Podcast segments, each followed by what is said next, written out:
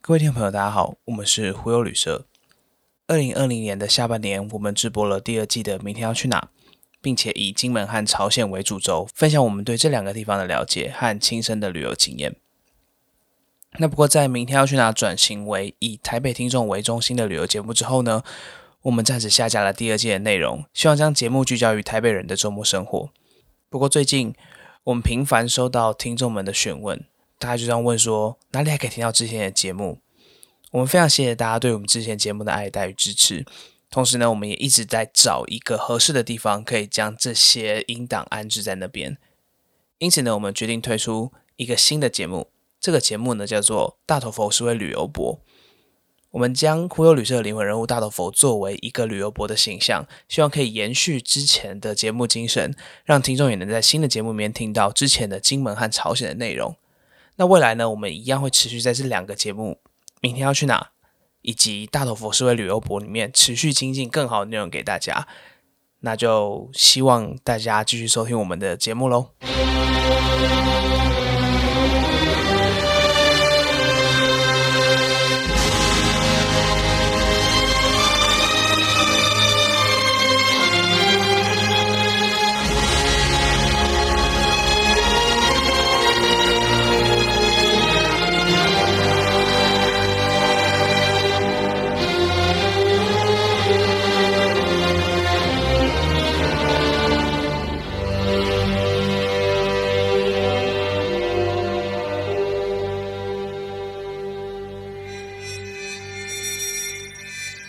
那平壤是被那个大同江对切分为东西两岸。对那在沿岸的建筑，就你觉得会有什么比较特别的地方吗？沿岸建筑就很漂亮啊。就是香港那维多利亚港可以看到，就对岸的对对夜对景对那种对感对觉对吗，但当然没有那么多高楼，可是我觉得一个点是，就是他们是以河流流过的地方是它的中心区，嗯，像像那个台北虽然也有河流流过，可是呃，反正是河流围住它的中心区嘛，然后所以它比较不是河流两岸是中心，所以你就不会感觉河边的建筑特别好。嗯，对，那他们就是河穿过那一条，沿沿着河的两边是中心区，所以那边就是整治的都会特别好，像它的那个那个河的沿岸肯定都是那个大理不是大理石，就是用那个石头铺的那个铺的很好，就是你不会看到那个烂泥的那种河体，嗯都铺的很好，然后那个沿着河的步道什么都做的很棒。就是你就会觉得，如果是在住在朝鲜的情侣的话，应该晚上想要去那边散步啊，对对对然后对对，也会很舒服的那种感觉。然后对它也不像是我们的河滨公园，嗯，对，它就是到底该怎么形我容？们的河滨公园，我们河滨公园很特别，因为我们有河体，嗯因，为我们很容易淹水。对但他们不会，所以他们没有合体，他们就是一就是你不会说到了河边，然后有一个墙挡着，你看不到河，然后要到过那个墙才看到。嗯嗯，他们就是你站在河边的马路上就可以看到那个河。嗯嗯，然后我自己对于河的印象是，除了两侧的建筑之外，还有很多的，就是阿公阿妈会在那边跳广场舞， 就他们那边也有。他们也有对，然后他指们挥就现场跟导游一起跳吗？对这导游教我们啊，就很有趣啊。对啊，还蛮好玩的。然后那个建筑物的话，我自己呃最印象深刻的是应该是主体思想塔，对，因为有一个建筑物叫主体思想塔，然后。我不知道该怎么介介绍它，因为对我而言，它就是一个很高的塔。然后我只知道它是在象征或纪念主体思想这为件事 什情，么要讲？ 因为因为 Siri 会帮会 我补充会补充。就就是像那个他们比较多这种纪念性、象征呃，不纪念性的建筑，像嗯对那个那个 Alan 刚才说的主体思想塔，然后还有包括那个大家已经很熟悉什么呃人民广场呃，不是不是金日成广场，人民广场在北京，对，金日成广场，然后呢那个人民大学习堂，还有那个建党纪念碑，就这种比较。那个重要的那个建筑物都是在沿着海呃河的这一侧，那它的它有一个概念，就是河是像你刚才讲，河是切开东西岸嘛，所以它就是南北流嘛。嗯，那它的中轴线就是贯穿河的中间。嗯，它有一条中轴线，然后这中轴线上就有人民大学习堂、金日成广场、主体思想塔，然后呢中间是隔着那个大同同江。奖，那，诶、呃我们说回来，你刚才说那个主体思想塔，它就是那个纪念那个金日成，也就是那个北韩的朝鲜第一个领袖。那他们说，就是他提出了一个那个思想是让朝鲜自立自强，我们嗯不要依靠周围的邻国，嗯因为这在他们的历史记忆上就是朝鲜不是被那个日本跟中国夹在中间，就是清朝跟日本，我们也知道嘛，甲午战争因为是因为日本跟清朝抢朝鲜，嗯然后把台湾割出去，嗯对，那不然就冷战的时候他们是夹在苏美中间，嗯那现在可能夹在美中中间，嗯，那所以他们历史上一直都是周围的强国很强大，然后他们必须要依靠某一个国家，嗯然后这一点就变成他们在那个外交政策里面有一个叫四大主义的那种概念，嗯，或是那个就是这是他们的外交概念，所以等于说金日成提出就有点反驳以前的这种四大主义，嗯我们不要四大，我们不要依靠其对，他我人，们要主体，朝鲜人要做自己历史上的主体。嗯，对，简单讲就是这样。虽然讲起来没有很简单，可是对他们来说很重要，所以他们做了一个塔，那个纪念他们，对，然后纪那念这个思想。那个塔，因为我们一开始参观的时候，就是有点像是你去一零啊或什么，可以搭个电梯到最高的地方，然后可以眺望整个都市这嗯样子。然后我自己上上那个塔的时候，那上面很冷，风很强，嗯，然后我看到很多很特别的，呃，有点像是世龙，对它的那个市容是说，它可能这一区。它就会可能叫某一个什么科学家大道，然后它整个建筑都是有某种那样子的形式，就是你会觉得它那个每一个建筑都是很像很有科技感的，然后好像不知道飞去哪里的太空梭那种感觉。对对对，然后，然后还有还有一个地方是我不知道那个 block 叫什么，可就是它很像是一片一片的骨牌，然后完全不同颜色，有粉的、黄的、蓝的，然后就是这样子排出来。然后呢，上面有些地方会有一个很大的韩文的标语，嗯然后是分开的，然后可能在整个 block 的最前面跟最后面，所以你就可以，它可能是某种接在一起的话，可能例如说什么百战百胜啊，或者是什么之类的，然后一个地方是那样子， 对，我觉得我们应该，我们这讲那么多，就是什么我什么主义思想塔、啊，然后大王江之前，我们应该去描述一下，就是平壤整个色调的样子。嗯，对，因为我们刚才说乡村就是土色嘛，可是嗯其实进平壤的时候，就是出火车站之后，我们应该都是有一个共识，就是蛮惊讶，就是它的城市是像你刚才讲，就是其他建筑是粉的、粉绿，然后粉黄，都是粉的，对都一定是粉的。嗯对，然后我它自是己那种饱满的粉色，呃也不算是比较淡的那种粉，那我觉得为什么原因对是因为他们就是完全的建筑表面可能都是水泥，嗯然后水泥就直接涂涂就是粉刷东西，因为那看起来不像是瓷砖，因为其实台北很多外面都是瓷砖嘛，嗯然后久了之后它就会黑黑的这样，他们全部都是水泥，对，然后所以在涂涂颜色的时候看起来就粉粉的，嗯，然后真的是所有东西都淡淡的那种感觉，好像就是我们莫名其妙就带一个就是比较不饱和的滤镜，然后再看整特个效的，对，然后他们他们的人行道也都是那种像大理石的白，然后呢，柏油路就是黑的。嗯然后我们其实我觉得我们去的那个时候是算是季节最好，因为是春天，所以它的行道树都是开满就是那个杏花跟梅花，对反正就桃红色，所以就是又有粉粉的那个桃红色的花，然后又路上都是白的，但是没有垃圾，然后没有广告，然后呢，那个建筑物又是相对没有那么鲜艳的那种饱满，呃，不，没有那么饱满，没有那么鲜艳的那种淡粉淡黄，然后最鲜艳的就是只有那个标语，然后红白，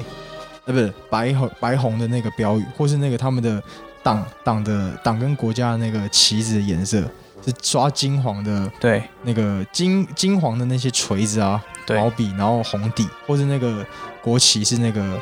蓝白跟红，对，其实我觉得最一开始就是我们形容呃朝鲜的平壤是一幅画，我觉得非常的合理，因为它真的是因为。就是它整个城市，像刚才泽瑞去提到，它是非常就是 colorful，就是多彩，就是非常多颜色的。那我觉得这件事情在台湾的台北市其实很难看到，因为第一点，我们的建筑物其实很多时候都是以比较那种冷色、灰色的为基底，除非你到一些商业区，它会比较移花。可是那是玻璃橱窗，然后跟呃那个玻璃帷幕，然后跟一些电子看板，也不是建筑物本身颜色不同。嗯然后还有第二点是刚才哲瑞提到那个花的问题。其实我们春天可能就是台湾栾树，我们不太会开花，嗯说实在的。然后所以就是我们整个市容都是绿的，对，就是绿绿的，然后加上这个灰灰的什么的。所以之前我有一个日本朋友说：“哎、靠，你们台北好没有颜色哦。”那个那个当下听到蛮不爽的。然后你看我们日本都怎样怎样怎样，那时候蛮不爽。后来想想看，这也是某种我们的特色，因为其实要怎么去想象平壤那个地方，我觉得可以去去连接到一些，例如说相同纬度的可能日本城市，我觉得某种程度是蛮像的，可是它就是少了所有现代的那些广告啊什么的，所以会带给你一种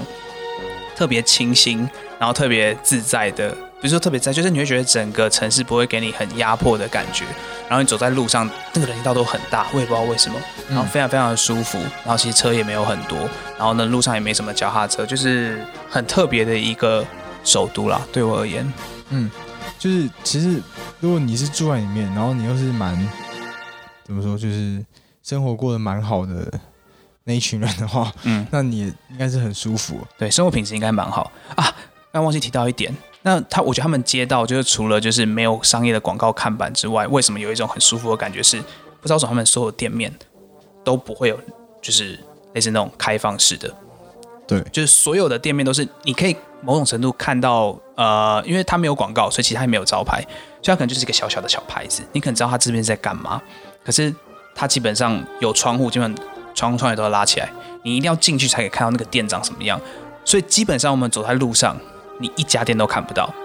因为它就是躲在房子里面，就它本来经济体就没呃经济体系，但现在有，但是本来经济体系就没有这种小商家嘛，对。对吧、你可以想象，它本来经济体系就不会不鼓也不鼓励这种小商，就是小商家，然后呢，私人的那种就是商业的那个那个叫什么，私人商业的那个对模式对可是现在开始有，就是现在很有趣，就是在平壤的街头上，你可以看到计程车了。嗯，这是前几年没有的，现在可以看到计程车，然后你现在可以看到那种他们的韩文就叫做清凉饭呃清凉饮料，就是那种小的贩卖厅，然后里面就我不知道你大家有没有去过那个中国大陆的城市，就是中国大陆城市常常地铁外面就有一个小亭子，卖那种就是各式各样的，比如说有包子啊，有饮料，然后然包哦后有也邮，有书报，对，那那种东西你搭地铁上来，然后呢你要去上班前你就买一个，嗯，那现在朝鲜也有很多那这种欧洲城市是不是也有蛮多这种？我看电影的感觉就是他们会跑过去拿一个报纸，然后就对对，书报就是摊很他方们便是的对那对种对感对觉对，就是现在平壤的，这是平壤街头有一个新的景象吧，就是有这种清凉的饮料的贩卖厅，对，然后还有自行车，有计程车，就是私家车吗？多吗私？家车有，可是很少。对，主要你分不出来这私家车里面是谁，你不知道他是当，你不知道他是嗯那个单位派给他的车，还是那个他自己买的，他们可以拥有一台汽车吗？可以，但是要有，也是要有，一定的，其实跟台湾一样，你也不能说你今天买一台车就买一台车嘛，你也是要有申请牌照啊、对对对对对对，他们也是一样的，对。那因为就是除了平壤之外，开城也算是朝鲜蛮重要的一个城市吧，就是它有对蛮多历史的意义跟故事。那就是不知道开城有没有跟其他城市，像是平壤不一样的地方。就在我想象，感觉它有一种日本京都的感觉，是吗？嗯，我觉得可以先嗯请泽瑞先给大家简单介绍一下开城这个城市，它有什么样的历史脉络？呃，因为因为平壤，然后就是我们如果说朝鲜半岛，包括南韩，对，比较重要的几个城市就是平壤，然后开城跟汉城嘛，就是对现在的首尔。首尔，然后平壤也有作为就是朝鲜某个王朝的时候的首都，可它毕竟时间少。然后最长的时候是，其实最长的时候是开城跟嗯首尔。然后开城就是高丽王，我不知道大家知不知道，就是高丽那个王朝，对那个王室高丽，对，就是大家现在看那个 Ne- Netflix 有一个影集叫《李氏朝鲜》，对，它就是在指那个朝鲜王朝的时候，因为是姓李的嘛，对，那在朝鲜王朝之前是姓王的建的高丽王朝，对，那他们的首都就在开城，对那叫开京，对对，那开京就是那它就比历史的那个渊源就比首尔更更更长，长，对，对然后它上面的那个现现在还保存的那个当时候的城军馆，嗯，就是诶、如大果学的意思吗？就是国子监，就是那种。我不知道，我不知道国用国子监去解释城军馆 是有解释到吗？没关系，大家不知道的话就自己去 Google 什么是 Google 一下国子监。对，就有点像，你可以想象王朝附属的那种大学，然后所有最好的那些就是考进来科举的，如果你还没有被分配到官员，比如说你考上科举，可是你还没有被分配到官，你就先进去里面读书，哦，就是或是那个在京城当官的子弟，嗯他们嗯也会去、嗯就对附就国家附设大学，嗯，我想讲的是，就是在韩剧里面很常会看到，如果就是呃那叫什么，他们的皇帝，对，然后说什么啊有人在造哎反啊，他们是要往，因啊对为皇帝是北京的，哦，对，反这是很有趣的，他们是 王。哦，真的吗？对他 Sorry, 们， sorry, 他 sorry, sorry 们当他们自称皇帝的时候，就表示他们不臣服中原的时候，哦，所以可能是中文翻译的问题。不是不是，他们的汉文，他们的朝文就叫王。我说就是因为我看到有些人会，哦，对对对，那是他们不懂，他们不会称，他们不能自称皇帝。嗯嗯，好，那就是他们的王有时候会就是说抓一些造反的人啊什么的，他就说一定是那些读书人。然后那些读书人很有趣，就我忘记是应该是看《李斯朝鲜》吧，嗯然后他就有一个画面是他把很多读书人或知识分子召集起来，嗯，然后我想说，怎么可能就是一夕之间可以把所有的类似那种读书人都召集在这个广场里面，然后一个一个去拷问他们？嗯那可能就是你说的，全部都是来自于国子监的对那对一批对人，。陈军馆，对对对他对们对，陈军馆，对对对，对，然后那个在开城的陈军馆，就是现在还保持还保存的原样，然后呢，也有那个联合国教科文组织的认证，所以我们在就我们去开城的时候也有看这个。那另外就是也说一下它的市容，就是那它市容就比平壤来说更少高楼大厦，然后保持的更多就是那种朝鲜原始的那种村落的样子。嗯，就是大家有没有也不能说村落，因为它还毕竟是城市，但有点像是那个首尔。如果大家去过那个哎，对北我正想要讲那个北，村嘛，是叫对北村嘛，就是首尔那个北村，就是老聚落那种嗯，聚集，他们的房子都比较像那样。那包括我们自己在开城住的也是那种房子，对，我们住的那房子很有趣，就是我们想那种老式不是那种旧旧那种感觉，是所谓古色古香，你会觉得对对对有对一对，种很舒服的、很复就古的那种还感是觉。瓦片啊，然后有一对个围墙，那我说，就平壤的车站或者平壤复古，感觉是那种它是现代城市的复古的感觉，然后可是开城市它是真的 totally 的那种古色古香。嗯然后我们对住的那个民宿呢，它是那种呃该怎么形容？他们以他们就是他们在韩剧里面我们很常看到那种韩屋，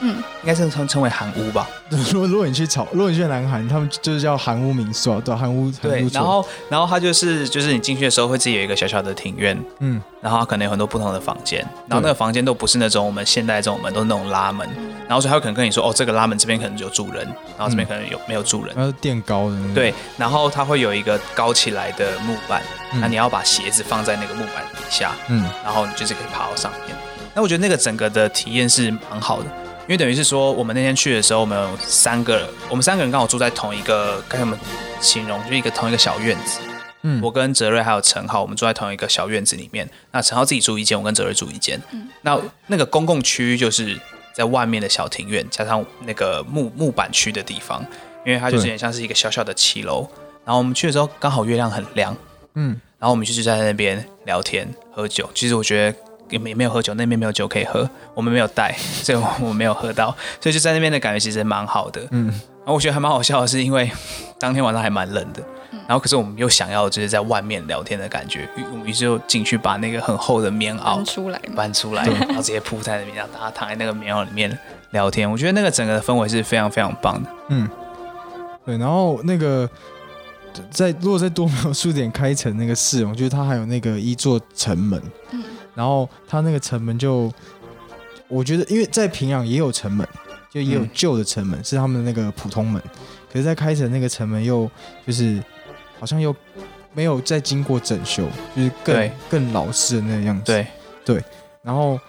大致上的，其因为其实我们在开城没有太多，没有经过太多街区，可你就可以想象，在这个大街上，然后旁边都是我们刚才说的那种韩屋村，然后尽头就是一个城门，对，然后呢就是高楼大厦真的非常少，对然后大致上是这一种风格的地它方。嗯对它那个城门就是类似我们的北门一样的，好像在一没有没个有北门是后来修的，我说就就是是放在那个圆环的中间，哦哦对对对对，对，它他放在圆环的中间，然后所以就是某种程度，它就是有点像是被整个城市特别的放在那里的感觉，所以你一定会注目到这件事。嗯而且其实就像哲瑞说，我们在开城没有待很多时间，其实我们是为了要去板门店，对所以我们才会中间停留一个晚上住在开城。其实从平壤开到板门店，是不是要蛮久的一段时间？所以一般来说，旅行团都会安排在开城住一个晚上。一方面是可以休息，第二方面其实是开城也是值得去让观光客看的地方。所以很多旅行团好像会这样安排。然后我们就是第一天开车到开城之后，然后隔天的早上是不是就去板门店？嗯。然后下午再回来去逛陈军馆。我们现在问问 Nancy，嗯，你看了新闻这么多，你觉得板门店它应该会是一个什么样的氛围？你想象中的板门店？我想象中吧，因为它其实应该蛮多观光客去的，所以我觉得，嗯、当然那在就是边界上面一定还是会带有紧张的气氛，但是因为太多观光客去，所以我觉得它也没有到真的很紧张那种感觉，它可能就是面成就真的是一个观光景点，嗯，对我自己是这样觉得，嗯，是吗？那是嗯那你看来不用去板门店了。但但你说板门店是在就是南韩这边的，没有，就是两边都一样啊，其实曾经上面有发生过最近的事情是，就是有一个美国士兵在那个板门店附近被那个斧头砍死。最近最近这样是十几年了， 不是说、哦啊不，是说上个月这样、这个意思。 我想咦，怎么我都没有看到这个新闻？对，然后还有什么就是就是他们还是有一些冲突。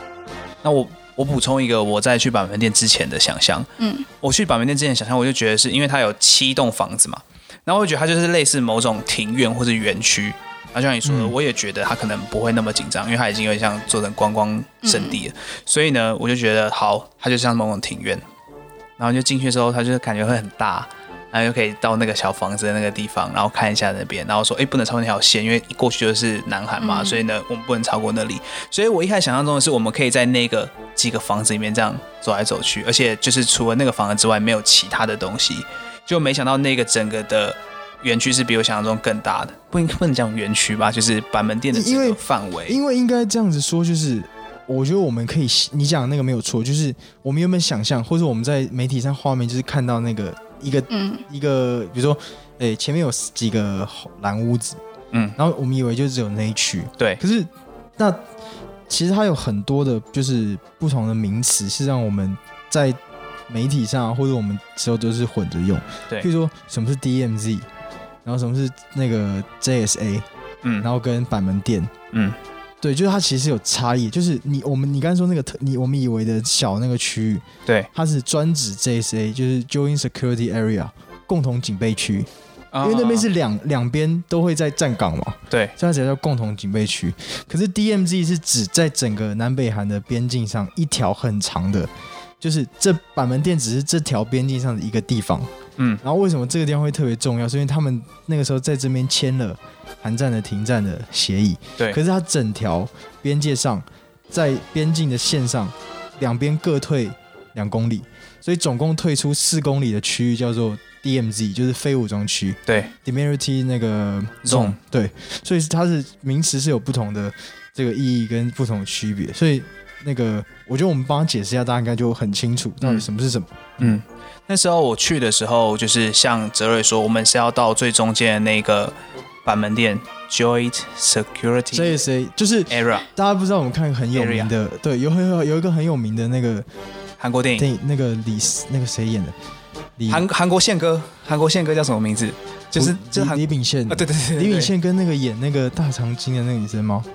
好像是，然后他忘们记了那个很有名的电影就叫做那个共同警备区嘛。嗯，然后其实我，如果如果是你刚刚问我那个问题说，诶或者 Nancy 刚刚我们那个问题说去之前的想法，其实我就是去之前看那个电影，然后觉得非常的感动。你有看过那个电影吗？没有，观众可以去看看那部电影，就是朝啊南韩开始拍那种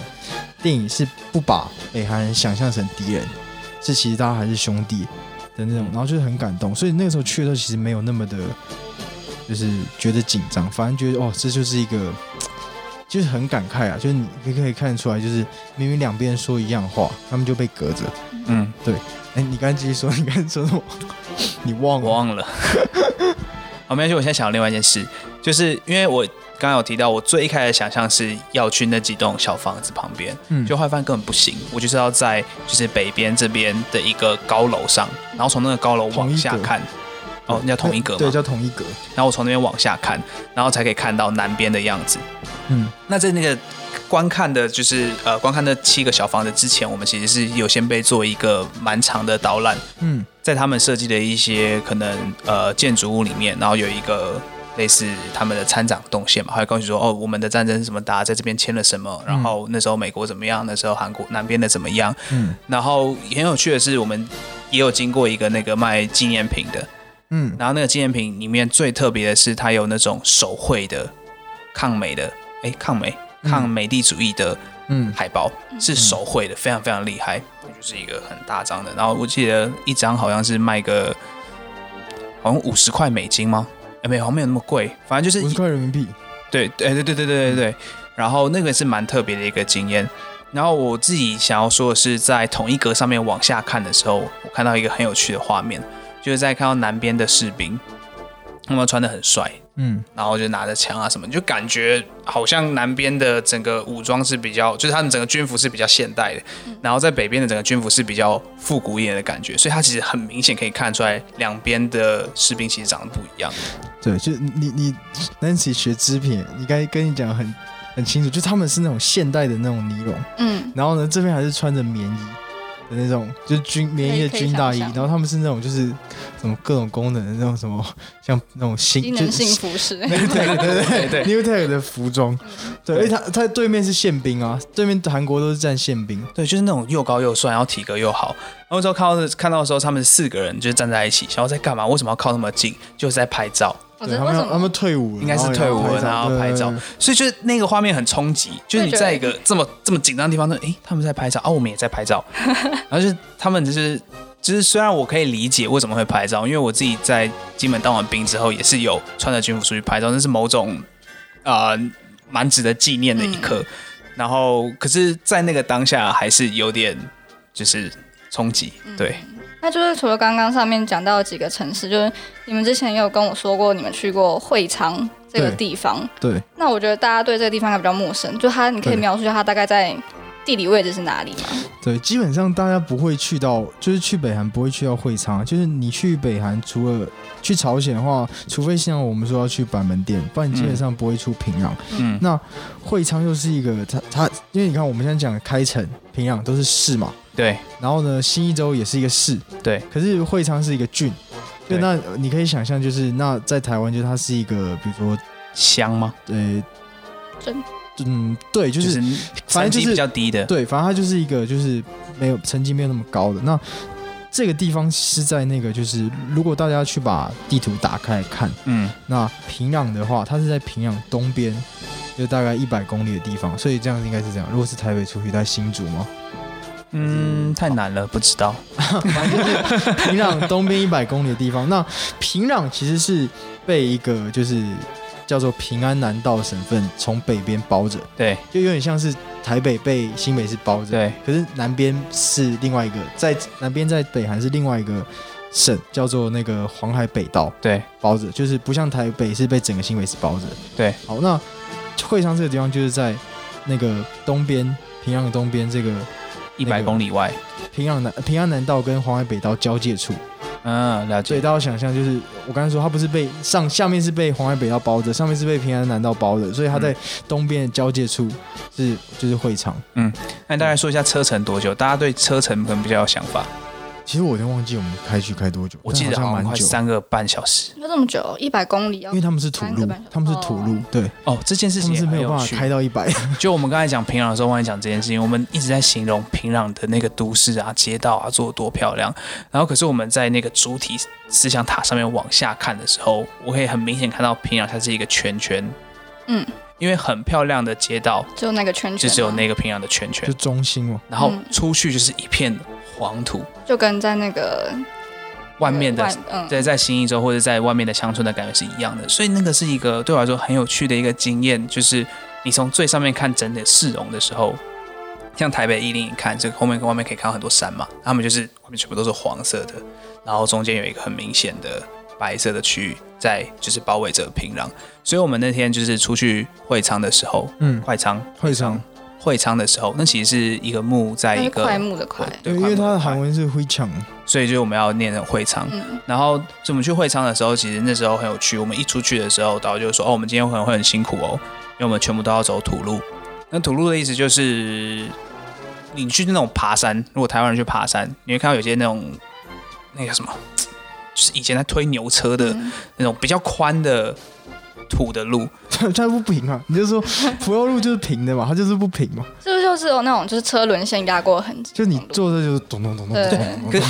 对，它它也不只是车轮先压过痕迹，因为其实它看起来是被别人整治过的。哦，它是铺出来，可是它对它就是柏油是它可以承载重量够嘛，所以你车如果没有那么重的话，它开过去会是平的。嗯可是那土路就是它即使被铺平了，可是你它车开过去久，啊，它就还是会会对对对，会有一些凹哦所以是那就不能开很快嘛。然后，所以而且主要是因为为什么会很辛苦，是因为前一天下雨了，所以那个很路泥也泞，对，所以就是我们在这中间发生很多故事，但是应该是我们之后一集会特别讲，我对们在就是那个泥泞的烂路中发生什么事情。那对，主要是我们要讲说这个会会昌这个小镇，好，那我要来讲，就是我对会昌的心得跟感想。嗯，就是我去会昌的时候，那个瞬间干我超不爽的，就我觉得我我根本不知道会昌有什么，然后或者说就是为什么我们来平就是朝鲜的时间这么短，可能就是九天而已，我们要特别。就是你知道，开三个小时半的车程到会昌，然后可能就玩个三个小时、四个小时呢，又开三个小时半回到平壤，嗯因为那边沿路根本什么都没有。然然后所以那个瞬间，其实我是心里有点不太高兴，可是我没有表达出来，因为毕竟我是就是我完全把信任交给他们，然后我觉得一开始就已经信任他们的时候，就要相信到底。嗯然后所以那时候去的时候，我知道说，哎，陈浩他就说我们那边有什么志愿军陵园啊。嗯，然后或者是有一些指挥指挥中心以前的一对个中中朝的联合司令部，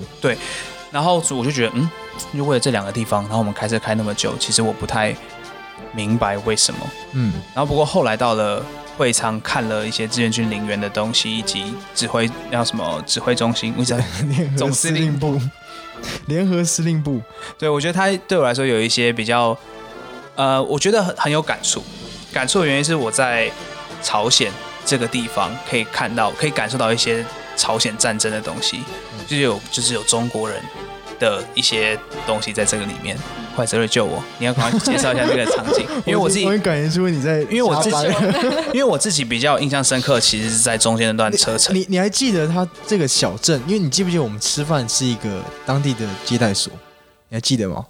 嗯，是一个小大楼，然后我们进去里面是嗯没有灯的。嗯，然后我们就在没有灯的情况下吃的那顿饭，你还记得吗？嗯嗯，就是我觉得我们说一下那个小镇的样子比较有趣。你还记得那个样子吗？那个小镇是不是？因为会昌其实是一个在山区中的小城。对，你想那个司令部嘛，它是就躲在山区，因为我们去看那个司令部，它是在坑道，它是在地底下的。嗯，对，我们到处都在哪那种都在看刚才道少，看到， 所以它也是一个这个在小山区。那你想，我们开从那个接待所开回去的时候，不是经过一个弯路嘛？然后对山，就它是一个山上的小城，然后很就是很一个看出来很偏僻，然后甚至我觉得不会比我们搭火车经过那些城市，就是怎么说繁荣吗？或是我觉得它就是我们搭火车经过类的类似那样子的乡村。哦我觉得可能会更，因为它这边火车不到，所以、哦，对，它可能经济更差一点。所以这边就是更贫瘠，然后更更就是荒凉，然后可是反而你更感觉出来，就是完全那种原始的，就是在朝鲜半岛的村庄。嗯，对，因为因为它不像那个火车沿线那些农村，它还有那个那个我们刚才说的就是盖的那些后面盖的那种农村的公寓。嗯，对，那就用更古色古香，不是古色古香，就是也不更是原始，就原是始。对更原始，对然后就很像是一个那种很原始的乡村。然后我自己对于市容的形容，我可能会说，我前面不是有提到一些在平壤类似彩色的骨牌那种，它就是对比较稀疏的彩色色骨 恐牌。然后可是那个骨牌并不是在平地上面，它就是插在那个山坡上。然后它可能有一区就是例如说有这样子的东西，可是它看起来那个骨牌颜色它剥落的很明显，嗯就是它非常的斑驳我。我会觉得有点像是，当然当然这样比喻不太好，是因为我想用九份比喻，可是九份是很绿的，对吧？对吧很？很绿是颜色很绿。而且瑞 芳啊，就是它像它像山我城就，嗯它像山城那种，嗯就是你开的那个山路旁边就是房子，啊，用瑞芳对不对对吧？是还还可以接是啊受吧？。 就是类似这种感觉，对。然后那应该其实我我们应该要说的是为什么我们会要来这个地方？你刚才有讲，就是我们是看那个志愿军陵园嗯跟那个中朝联合司令部。嗯，这个东西是一般是不会有人来看的，因为嗯诶、是因为我们的这个跟就是跟着我们一起去的，刚才说的有一个旅伴叫陈浩，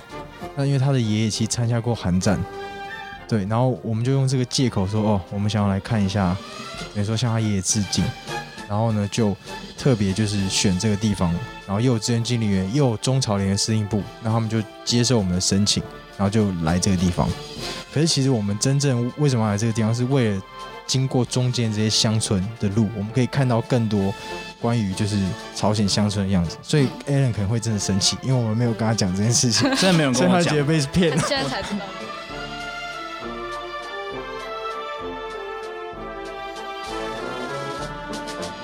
没有没有，其实我后来是后来我自己去完这趟一整天回来的时候，我就没那么生气了， 因为嗯因为我们真的我遇们到在中间去感受到的一些跟。先铺一点梗，就是对跟当地人的一些互动是嗯非常非常特别对，的。我们在这这途中真的意外想象不到跟朝鲜有一个特近距离第三类的的接接触，很特别 close，接触非常 close。然后这个东西是，当我就是讲说，哦，我去呃朝鲜玩的时候遇到这样说啊，怎么可能？ 对你们怎么可能会遇到这种事情？然后我觉得这是行程规划上一个很巧妙的地方。它看起来我们是要去一个呃志愿军陵园，然后看一些就是在一个坑道里面的军事建筑，可是其实我们更在乎的是中间那段车程。对虽然那个目的地也是蛮不错的，对那不过我觉得这好像不是重重点，点对对，所以到底我们在这中间遇到什么东西？下回揭晓。我们就下一集跟大家 说。对，那这一集就差不多到这里。对 Nancy 有没有什么想要最后总结一下没？有，我刚刚是听到你说第三类接触，是对我有点好奇，哦，我们要现在跟大家解还释哦是吗，我们下一集再讲？就一类是文组的，二类是 不是？太烂三类太烂，我们下我们下一节跟下一大家集再讲，讲为什么我们会用第三类接触来形容我们在会昌的这个会昌途中这个经历好啊，那就下一集再讲。啊。这集就到这边结束了，好，拜拜。拜拜。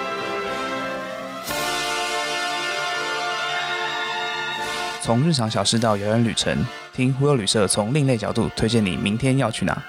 我们是轻小待发的帆，也是天涯漂泊的蓝。记得每周准时收听，喜欢的话别忘了订阅与分享。